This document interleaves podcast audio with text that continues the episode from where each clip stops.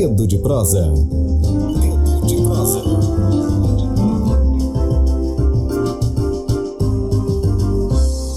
Hoje, terça-feira, dia 18 de fevereiro de 2020, o nosso quadro de entrevistas e debates, o Dedo de Prosa, que também está disponível na plataforma Spotify, no nosso podcast que se chama Tamborcast.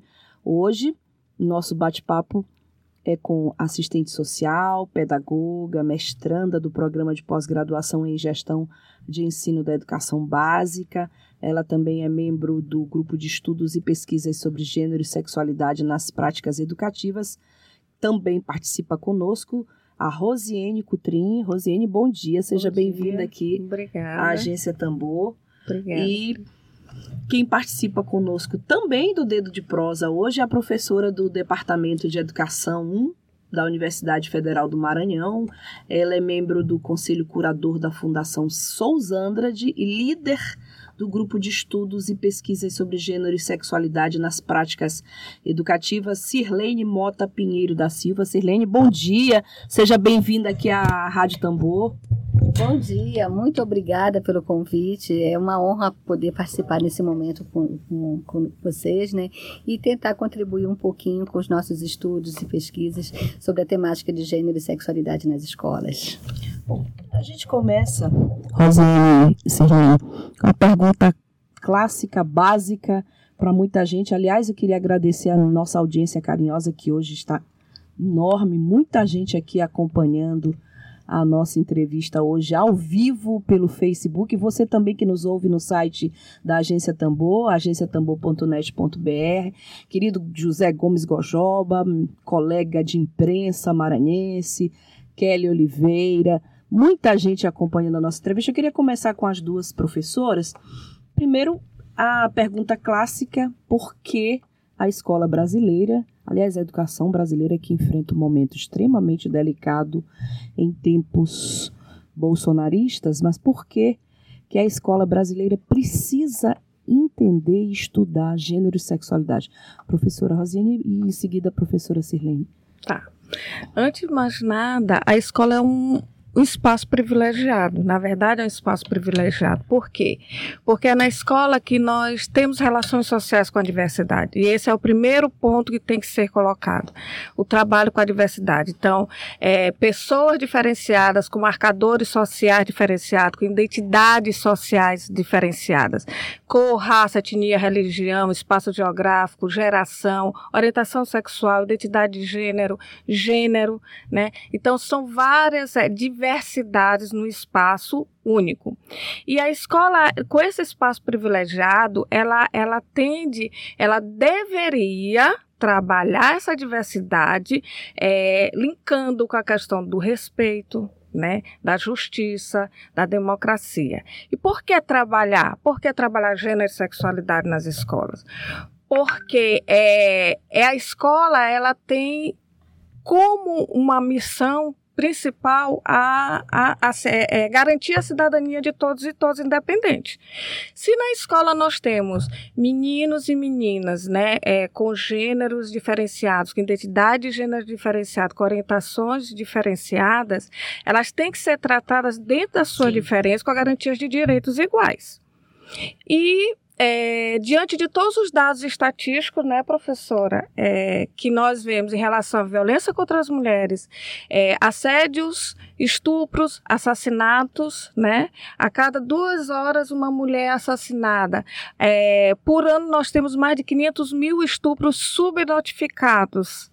É, o, o, Brasil é o país mais, é, que mais mata é, pessoas do segmento LGBT. LGBT e a escola ela tem por obrigação, como dever, né, de tratar esse assunto de forma com que se possa é, garantir a mudança, a transformação na sociedade em relação a essas pessoas. Professora Sirlene Mota, Pois é, além de tudo isso que a professora Rosiane falou, né, é, já foi comprovado por diversas pesquisas que foram realizadas em 2018, 2019, que a educação sexual da escola ela pode é, prevenir e até mesmo combater diversas questões, é, além dos, dos inúmeros preconceitos, discriminações que as pessoas sofrem por, so por terem uma orientação sexual diferente, por ter uma identidade é, diferente daquela que a sociedade espera, também é comprovado que a educação sexual na escola ela pode combater a gravidez de adolescentes na, na adolescência, ela pode combater inúmeras formas de violência, de abuso contra crianças e adolescentes, porque a partir das, das orientações dadas na escola, a criança vai, vai desde, desde a mais tenra idade, ela vai aprender a diferenciar um carinho de uma carícia mais ousada uhum. de um uhum. abuso. Então, é, também é comprovado que a educação sexual na escola vai prevenir que meninos é, não sejam homens machistas, Sim. violentadores, estupradores e outras coisas. Então, são diversas pesquisas que até o, foram realizadas até o, ano, até o ano passado, 2019, que comprovam que a educação sexual na escola pode combater prevenir diferentes formas de preconceito, discriminações, abusos, é, machismo e é, diferentes formas de violência contra a mulher, contra a criança. Então, é por isso que a gente defende, uma das razões que a gente defende a educação sexual nas escolas. A pauta é riquíssima, porque assim, em cinco minutos a gente já percebeu que as professoras aqui já é, elencaram temas como gravidez na adolescência, que é a pauta da vez e que, do ponto de vista do governo federal, é preciso é abstinência sexual para prevenir a gravidez na adolescência, orientação sexual, estamos falando de gênero e sexualidade, mas a orientação sexual é necessária. Eu tenho assim, várias perguntas, professores, que estão aqui me, me coçando por dentro. Eu queria começar perguntando com relação à orientação sexual. as pessoas da minha geração, elas têm até certa dificuldade em entender a quantidade de, de espécies de orientação sexual. Por exemplo, é, recentemente eu tive um contato com uma adolescente que dizia que era não binária. Muita gente sequer sabe o que é ser não binário. Então, o desafio de falar de gênero e sexualidade no ambiente escolar é imenso. Eu queria começar fazendo outra pergunta para vocês, exatamente com o recorte da orientação sexual, a dificuldade que pessoas de geração, geração um pouco mais vivida, digamos assim, têm de entender a importância disso sob o viés, por exemplo, da orientação sexual hoje no ambiente escolar e muitas escolas, por exemplo, não aceitam as orientações sexuais, existem a gente tem um governo federal, professoras, que hoje ele incentiva escolas militares, né? Eu queria perguntar sobre o desafio de colocar essa cultura no ambiente escolar, a cultura da necessidade do estudo do gênero e da sexualidade nas escolas. Isso. As duas podem. Uma enriquece a outra, é, né? O desafio é grande, ainda mais nesses tempos, né? É, tempos de projeto como o que nós tivemos aqui do Escola Sem Partido, tempos que é, inventaram uma tal ideologia de gênero, é, tempos com a própria BNCC que vem mudando tudo que vinha sendo trabalhado a partir dos PCNs, dos parâmetros curriculares nacionais que foram instituídos em 1998 e que, é, mesmo com muitas críticas em relação relação ao documento, mas a gente hoje a gente percebe que foi um grande avanço porque principalmente no governo, nos governos passados, é, nós tivemos várias iniciativas de políticas públicas voltadas às questões da diversidade, entre elas a diversidade de gênero, a diversidade étnico-racial, a sexualidade e as orientações sexuais também. Então, é, a gente vê que o desafio hoje nesse governo está bem maior, porque o avanço que nós tivemos na década passada é, nós estamos retrocedendo, como você mesmo falou, né, que a ministra que hoje ela incentiva a abstinência e a gente sabe que isso é uma ingenuidade, para não dizer outro a nome. A pretexto de combater a gravidez na adolescência. É uma ingenuidade. Qual a opinião das duas? Eu queria ouvir a opinião. Eu, na realidade, eu acredito que isso não vai funcionar. Também, não, vai não, vai não vai funcionar. Não funciona. É, eu, eu acredito que a gente deve sim orientar os adolescentes e jovens a ter uma, a desenvolver uma sexualidade responsável, é, mostrando que é, demonstrando, né, que é possível cada um vai fazer a sua escolha de quando iniciar ou não a vida sexual. Nós não temos como impedir, nem como proibir, nem como incentivar de forma alguma, que cada, cada um é cada um, e as crianças hoje, aí você mesmo citou há pouco, da jovem, né, adolescente, não que, binária, não, não binária, né, era, que já se identifica como não binária. Então, são, é, são crianças, são jovens que têm muita informação, mas Sim. não sabem lidar com essas informações. E aí vem o papel da educação sexual nas escolas, é orientar como trabalhar com essas informações. O que é ser binário, o que é ser não binário, o que é ser transgênero, o que é ser cisgênero, que são termos que a gente ouve muito hoje também e que gerações passadas nunca sequer tinham ouvido falar, até porque não existia. São termos que foram criados, foram construídos há bem pouco tempo e a cada dia a gente vê, a gente é, se depara com novos termos sendo criados. Então, a sua opinião sobre a gravidez, é, a abstinência combatida? Abstinência, é, eu estava lendo sobre alguns artigos sobre essas e já está comprovado que em outros países é, já tentaram essa, esse tipo de campanha, né, abstinência, e não dá certo. Não tem. Pelo contrário, o número de gravidez na adolescência fez foi aumentar. E aí eu concordo com a professora Sirlene quando ela diz: a educação, nós somos a favor de uma educação que seja preventiva, né? E que possa orientar esses alunos e alunas a saberem como utilizar o seu próprio corpo, Sim. né? A saber utilizar o tempo, a hora e o momento. Quando ele tem essas informações, e essas informações elas são, é, elas se transformam em conhecimento, ele consegue lidar com isso, ele vai ver que ele não é, é, nem ele nem ela, porque a gente a gente sempre fala na adolescência, na gravidez na adolescência, sempre pensamos só na menina, né? E nós temos como estudiosas de gênero, a gente tem que olhar isso no, na questão da maternidade, da paternidade responsável. E essa responsabilidade ela vem através da educação. Meninos e meninas. Meninos e meninas, claro. né? Que os dois têm responsabilidade na gravidez da adolescente. Na hora que e os dados estão aí. Apesar de que o povo não, esse povo não acredita em dados estatísticos, mas os dados estão aí para comprovar.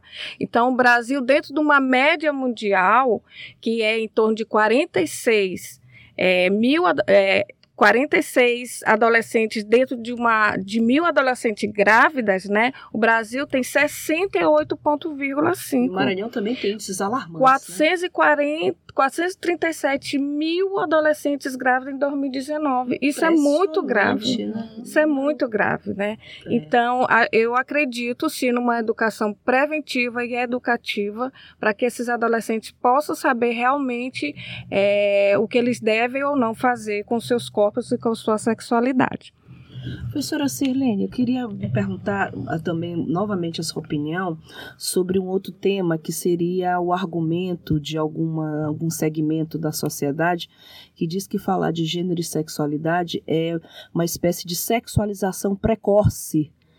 É, ah, ninguém falar de, de gênero nas escolas, como pode, sexualidade, a criança ainda é muito pura, muito ingênua, isso é, é sexualização precoce. Qual é a opinião das duas educadoras sobre isso? Que... Eu vou começar falando, muito interessante a sua pergunta, muito pertinente, inclusive. É, eu vou responder dando um exemplo. No ano retrasado, no ano, é, não foi no ano retrasado, nós fomos convidadas por um diretor de escola aqui de São Luís para fazer uma roda de conversa com pais e mães de alunos e com os professores dessa escola, escola de ensino fundamental menor, é, que acolhe, que é, trabalha com crianças de primeiro ao quinto ano do ensino fundamental. Mas esse diretor me convidou, nos convidou na realidade para trabalhar porque as, principalmente as meninas e os meninos de, do segundo e do terceiro ano do ensino fundamental, crianças na faixa etária entre 8 e 9 anos de idade, estavam demonstrando uma sexualização precoce, precoce. como você está falando agora. inclusive, ele me mostrou algumas, algumas, alguns desenhos que essas crianças tinham feito e tinham pedido para a gente trabalhar com essas crianças. Bom, essas crianças estavam com essa tal é, sexualização precoce e elas não tinham educação sexual nas escolas. E a gente fala o seguinte, que então a gente, nós trabalhamos é, justamente ao contrário, é para mostrar para a criança que tudo tem seu tempo, que é, é possível sim é, que hoje há muitas informações, as crianças têm acesso a celular que a gente vê, Sim. é, principalmente os meninos, que a própria família incentiva que os meninos é, vejam filmes. é, pornográficos, Pornográficos, e né? até incentivo e quando se reclama a gente diz ah, é, é, a escola reclama que chega na escola né, os pais ainda dizem ah meu filho é homem enquanto que para a menina não. Mas aí voltando nessa escola eles nos convidaram porque as crianças estavam com esses desenhos sexualizados desenhos de atos sexuais e estavam simulando atos sexuais na escola. E nós assim é, fizemos uma palestra pra, para os pais e uma, uma roda de conversa com os professores. E o que nós percebemos nessa palestra para os pais, que o auditório foi até feito lá na UFMA, o auditório ficou lotado, você participou, né? A Rosiane participou e outras pessoas do grupo. E praticamente todos os pais e mães pediram Uhum. para que se tivesse educação sexual nas escolas, porque não sabiam como lidar com essas questões. Não sabiam como lidar com essa tal sexualidade, é, sexualização precoce, Precoce. da criança. Então, eles clamam, a escola clama, a família clama por para que, que profissionais com, é, com conhecimento na área trabalhem essas questões nas escolas. E as professoras também, a, grande maioria, não sabem como lidar, as famílias não sabem como lidar. Então, são poucos essas, eh, os profissionais como nós, do nosso grupo, e outros que tem também na universidade, né, que trabalham, que estudam essas temáticas e que buscam trabalhar direto com as escolas. Então, é necessário sim. E essa sexualização não vem da educação sexual nas escolas. Essa sexualização vem da própria mídia, infelizmente, Sim. que incentiva a todo momento que a criança, a erotização infantil. Sem dúvida, professora Rosiane. É, na verdade, é, é, é, por exemplo, a minha pesquisa, né, que eu faço uma- a minha pesquisa é dentro da escola, numa escola de ensino médio, e 99% de todos os profissionais, como a professora falou, eles clamam por, por formação Sim. né? É, não existe na formação inicial, também foi comprovado na minha pesquisa, que não existe na formação inicial, ou seja, no curso superior, não existe atividades, ações, projetos que possam estar falando sobre gênero e sexualidade. Já existe nos cursos de pedagogia alguma disciplina sobre gênero e sexualidade Ah. nas universidades, A professora? professora Silene Professora, Mas- então ela vai responder depois de você Sim, concluir. sim. Pode continuar. E essa questão, como a professora disse, acho que a- Hum. o grande, a grande dificuldade, o grande obstáculo que se tem nessa questão é a falta de informação e, consequentemente, de conhecimento. Por que, que as pessoas falam isso? Porque elas não conhecem. Quando a gente dá uma palestra de 40 minutos, de uma hora que seja, tudo fica mais claro. E aí eles, não, a gente precisa, a gente precisa de educação sexual realmente na escola. Porque a gente consegue desconstruir toda uma, uma ideologia que estão colocando aí que é inexistente, não existe ideologia de gênero, existe estudos de gêneros, né, com pessoas capacitadas, pesquisadores e cientistas eh, da área, a mesma coisa da sexualidade, mas que infelizmente a gente tem que combater. Sim. Todas as vezes que faz- fazem algumas, algumas perguntas para a gente, aí que são tão corriqueiras e a gente vem, a gente vê que vem exatamente desses equívocos de informações dos ditos fake news, de toda uma complexidade de, de pessoas que disseram que estudaram, mas a gente também, também, há muito preconceito, não é? Sim, a, pre- a extrema-direita brasileira fica apavorada quando se fala de sexualidade. Não há isso? Há dificuldade nesse aspecto, professora? Sim, sim. É como diz o, o, o, o grande Foucault, né? ia falar de Foucault É, é, se, é, se diz que tem que se, se demarcar, se obstruir a sexualidade, mas se fala todo santo dia de alguma forma na sexualidade. E sexualidade não é só o ato sexual. Sexualidade vai para além de porque são é, é, desenvolvimento de corpos, né?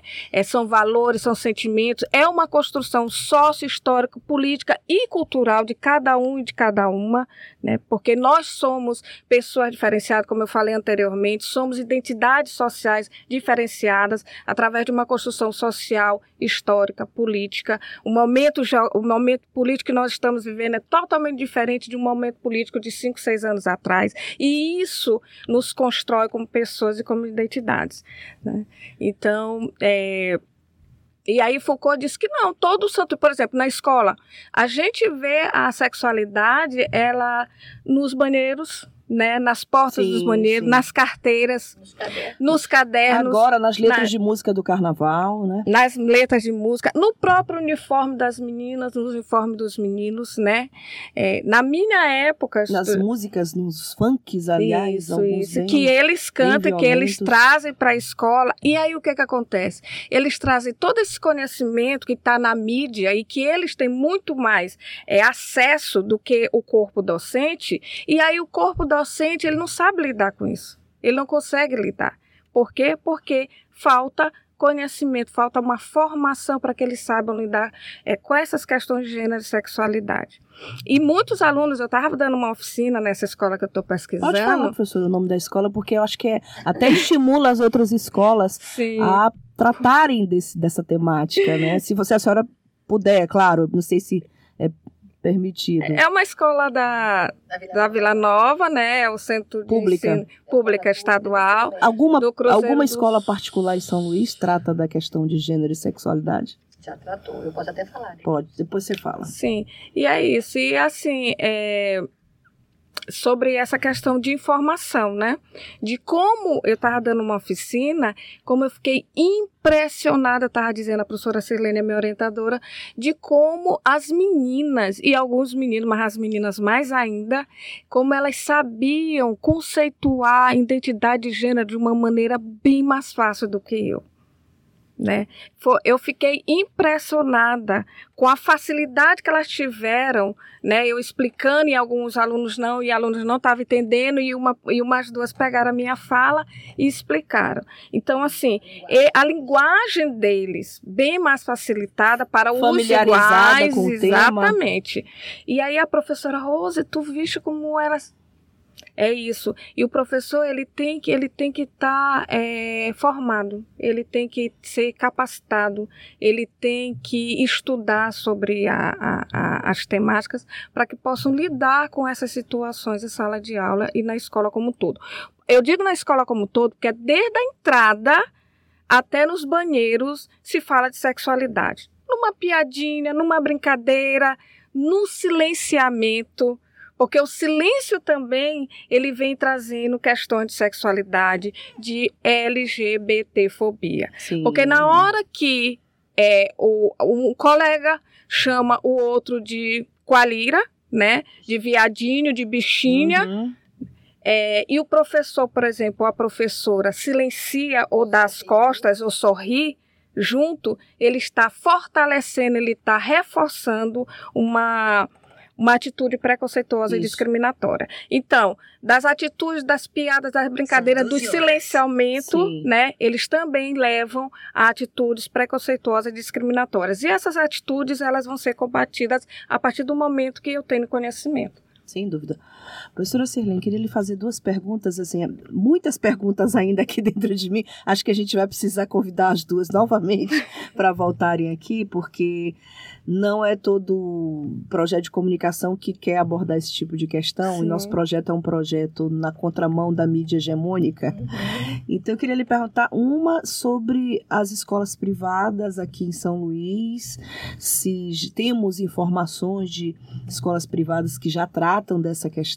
E a segunda pergunta, é, professora Rosiane falou do Michel Foucault, falou, eu lembro da história da sexualidade, que é um livro clássico dele, e nós temos alguns autores que tratam dessa questão, mas os cursos de pedagogia possuem ou não possuem ainda em sua grade essa temática do gênero e da sexualidade? São duas perguntas. Vou tentar responder bem, bem rapidinho. Bom, é, mais uma vez quero parabenizar a Rádio Tambor né, por, a, a- por é, discutir essa temática, porque realmente é uma temática que muitos, a grande maioria, é, se recusa a trabalhar, né, a discutir. Bom, em relação às escolas, hoje, particularmente, eu não tenho conhecimento, mas eu posso assim dizer que eu comentei há pouco sobre os parâmetros, curriculares nacionais. Né? Então, logo depois dos parâmetros curriculares, eu tive a oportunidade de trabalhar em duas escolas particulares aqui do município, tá? Sobre com projetos de educação sexual. Uma das escolas já fechou, que foi a escola Girassol, foi dos anos 2002 a 2004. Tá? E a outra escola foi a escola Crescimento, também no mesmo período. Então, atualmente, eu acredito que elas não trabalhem mais, tá? Então, foi uma iniciativa a partir dos parâmetros curriculares nacionais, que foi um, um avanço na época, né, que foi instituído em 1998, mas que hoje, com a BNCC, a BNCC praticamente proíbe, né, ela não trabalha, ela, é, ela trata da questão, ela sugere, né, que trate da questão apenas no oitavo e nono ano e apenas das questões preventivas da gravidez e das ISTs. Então, outras questões como identidade de gênero e orientação sexual não são trabalhadas ou até mesmo foram vetadas. Então, o, lamentavelmente. Né, lamentavelmente. Né, então, o que acontece são assim, é, trabalhos de profissionais ousados, né? que como nós iniciativas que isoladas. E, e, iniciativas isoladas de pessoas, né, de profissionais que acreditam na importância e na necessidade do trabalho. Então, como nós, então, nós temos cursos de formação de professores que a gente oferece, ofereceu um no ano passado, vai oferecer outra turma agora, e a gente vai nas escolas quando nós somos convidados para trabalhar uma palestra, para trabalhar um mini curso, para trabalhar uma formação. Então, são iniciativas isoladas. Mas a grande maioria das escolas atualmente que, que eh, somos convidadas, a maioria é, é escola pública. Tá? Atualmente nós não temos mais assim iniciativa de escolas particulares. Em relação à universidade na matriz curricular, é, no curso de pedagogia da UFMA, daqui de São Luís, nós ainda não temos tá? Mas nós temos já iniciativas na UEMA, tem uma disciplina, tem no campus da UFMA de Imperatriz. Nós, na UFMA nós temos no curso de estudos africanos, nós já temos uma disciplina eh, de gênero e sexualidade na escola, mas no de pedagogia ainda não. Mas a gente acredita, como o nosso curso está em processo de reforma curricular, então há uma discussão em torno de para que tenha, de fato, a disciplina gênero e sexualidade na escola. O que nós temos hoje já, que é fato, principalmente eu e mais duas ou três professoras que estudam a, temática, são iniciativas isoladas também é, dentro de outras disciplinas. Então, no meu caso, eu trabalho pesquisa educacional, então eu, eu, eu incentivo nossos, nossas alunas e nossos alunos a desenvolver pesquisa nas escolas voltada à questão da sexualidade. E é, são também nos estágios, é, são, são realizados. Então, no ano passado, nós tivemos uma iniciativa muito interessante no estágio, que até rendeu uma monografia de final de curso, com uma aluna que desenvolveu um projeto com as crianças sobre gênero e sexualidade, crianças do primeiro ano do ensino fundamental. Então, a partir do estágio. E essa, essa, esse trabalho que ela desenvolveu rendeu uma monografia. Então, nós temos várias monografias que tratam da questão, mas não uma disciplina é, específica que trate da temática, nós não temos ainda. Esperamos que até o próximo ano a gente tenha aprovado já na nossa, nossa reforma curricular. E é isso, muito obrigada. Sem dúvida, nós chegamos aqui ao nosso tempo regulamentar, é, passou, passou, um pouquinho, mas é, o que a gente sempre costuma, professoras, encerrar aqui o nosso dedo de prosa, o nosso Tamborcast, que essa entrevista está disponível na plataforma Spotify. Quem quiser ouvir, pesquisadores, estudiosos, diretores de escolas públicas e privadas, é, a importância desse tema está disponível na plataforma Spotify com o nome de Tamborcast, que é o nosso podcast. Eu, a gente sempre costuma encerrar igual o trabalho científico, com as considerações finais sobre o tema. Então, eu queria pedir para a professora Rosiane as considerações finais, e considerando que o tema ele precisa sair do âmbito da piadinha. A gente tem o maior ocupante do maior cargo executivo neste país que diz que teve três filhos e na quarta ele deu uma fraquejada e nasceu uma mulher. Então esse tema precisa sair do âmbito da piadinha e se transformar realmente em uma ferramenta de combate à homofobia, à gravidez na adolescência e outras questões. Professora é, Rosiane, as suas considerações finais. Tá. Eu queria agradecer a todos, a todas e a todos, e a gente tem que respeitar a diversidade. É, nós somos resistência, porque falar sobre gênero e sexualidade a gente vai em seminários, em congresso, em tudo e quanto, e a gente tem é, milhares milhares de pessoas no país e no mundo que estão fal falando e defendendo a causa que nós defendemos. É, quero agradecer a todos e a todas, né, e a todes. Todes. Nós, todes. É importante que as pessoas que não saibam o que é todes saibam, né, agora, né, É. professora? Quando a gente fala todes, né, até porque vem de uma, de uma questão teórica, da teoria queer, que fala sobre diversidade, do que do não binarismo, né? É, é, o, que, o que rapidamente o não binarismo é não taxar, encaixar a pessoa, masculino, feminino, homem, mulher, né? Tipo assim, preto e branco, esse tipo de coisa. É heterossexual e homossexual Sim, sim. é, é sair desse encaixamento, é sair desse quadrado que é imposto Do pela rótulo. sociedade, pelo rótulo, porque a nossa sociedade ela é cis heteropatriarcal. Ou seja, quem está dentro desses padrões regidos por elas são os cidadãos e cidadãs que realmente têm garantia de direito. Enfim, muito obrigada. É, nós estamos no grupo de pesquisa, né, de estudos e pesquisa sobre gênero e sexualidade nas práticas educativas na UFMA, dentro do, do- da coordenação de pedagogia, a professora Sirlene é a, líder, é a coordenadora. Nós estamos ali de braços abertos para quem queira é, participar de nossas reuniões, para quem queira estudar e pesquisar sobre o assunto, e nós estamos aqui. Obrigada a todas, a todos e a todes. Bom dia. Bom, tem um Genilson Protásio, eu quero te agradecer aqui pela audiência. É, está aqui, Genilson Protásio está aqui participando, acompanhando a nossa entrevista. Eu pedi para o Genilson para ele mandar a pergunta e nós vamos ficar devendo. As professoras podem depois mandar em forma de áudio aqui para eles. Ele queria um recorte da pessoa com deficiência. Eu não sei bem exatamente se as professoras vão vão responder, mas a gente manda, pede para que elas gravem um áudio e faça a resposta a você, Genilson Protásio. Obrigada pela sua audiência. Professora Sirlene, eh, as suas considerações finais e já agradeço antecipadamente pela, pelas duas, pela entrevista. É, eu também agradeço mais uma vez a, a possibilidade de participar aqui com vocês, né, né, na Rádio Tambor. É, parabenizar mais uma vez e dizer, eu posso até tentar responder rapidamente a pergunta do Genilson Protásio, né? página, ele não estou conseguindo Na sala de vídeo. Qual é, a, qual é a pergunta, consegues ver? Não, eu já, eu já consegui compreender. Porque, e a- ao, ao mesmo tempo que eu vou tentar responder, eu vou fazer um convite. Pronto, Tá. Bom, nós estamos organizando, já está tramitando pela universidade, é, o curso Corpo Diversidade na Educação. Então, esse curso será um curso de aperfeiçoamento com 180 horas para professor, pro- profissionais da educação, principalmente da educação básica, mas a gente vai é, aceita da educação superior também, tá? E outras pessoas interessadas. Então, nesse curso, nós vamos trabalhar com a diversidade como um todo, inclusive com a, com a sexualidade da pessoa com deficiência. Porque no nosso grupo nós temos pessoas com deficiência. Eu faço parte também do Fórum da Mulher, que eu até esqueci de falar, né?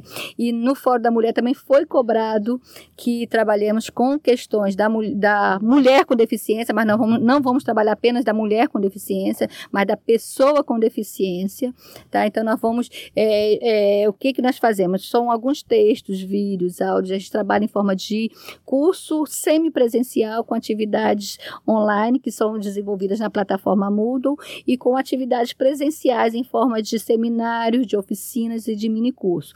Não tenho ainda como dizer a data precisa do início do curso, mas é só ficar atento na página da UFMA, tá? Então estão convidados, além de participar, quem tiver interesse, de participar do nosso grupo de estudos e pesquisas, tá? É, que é o GCEP, com reuniões toda primeira quinta-feira de cada mês. A pessoa depois pode quiser, pode entrar em contato conosco, comigo, a professora Rosiane, que a gente passa as orientações de local, de horário, tudo direitinho. E o curso, que eu acabei de falar, para ficar atento no site, porque vão abrir as inscrições, é, provavelmente abril, maio, se não houver atra- atraso ainda nas, na- no, no, no desenvolvimento do processo, né, lá na universidade. Mas estão convidados, né, e agradeço a oportunidade de poder também divulgar o nosso trabalho. Perfeito. Professoras, professora Rosiane e professora Sirlene, muito obrigada pela participação de vocês. Genilson, ela acabou respondendo para você aí a pergunta e sempre estamos à disposição aqui, sempre que necessário, cursos para divulgação. Muito obrigada pela presença de todos e pela audiência carinhosa de todas as pessoas que nos acompanham nas janelas de vídeo, no aplicativo, nos Radiosnet, que também você pode ouvir a Rádio Tambor pelo celular. Obrigada e a gente volta amanhã. Uma boa tarde para todos. e todas e todos. Quem já cantou amor não pode se calar, pois coração com calor nunca vai parar, nunca vai parar de amar. Gente não vai parar de lutar. Amor que se canta com L, com G e com B. Amor com T, amor com Q, amor com I, com mais respeito. Amor que se canta com L, com G e com B. Amor com T, amor com Q, amor com I, com mais respeito. É isso, LGBTQ+, amor, liberdade, igualdade. Tudo de amor não pode ser um pecado. Digo, grito e assumo. Não vou voltar, não vou. Eu sou quem sou, porque eu tenho amor.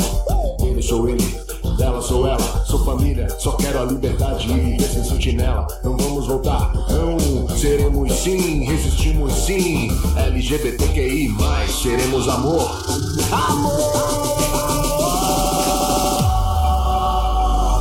Amor que se canta com L, com G e com B. Amor com T, amor com Q, amor com I, com mais respeito. Amor que se canta com L, com G e com B. Amor com T, amor com Q, amor com I, com mais respeito. Web Rádio Tambor. A primeira rede de comunicação popular do Maranhão. Comunicação comunitária. Livre, alternativa e popular. Morreu, Maria.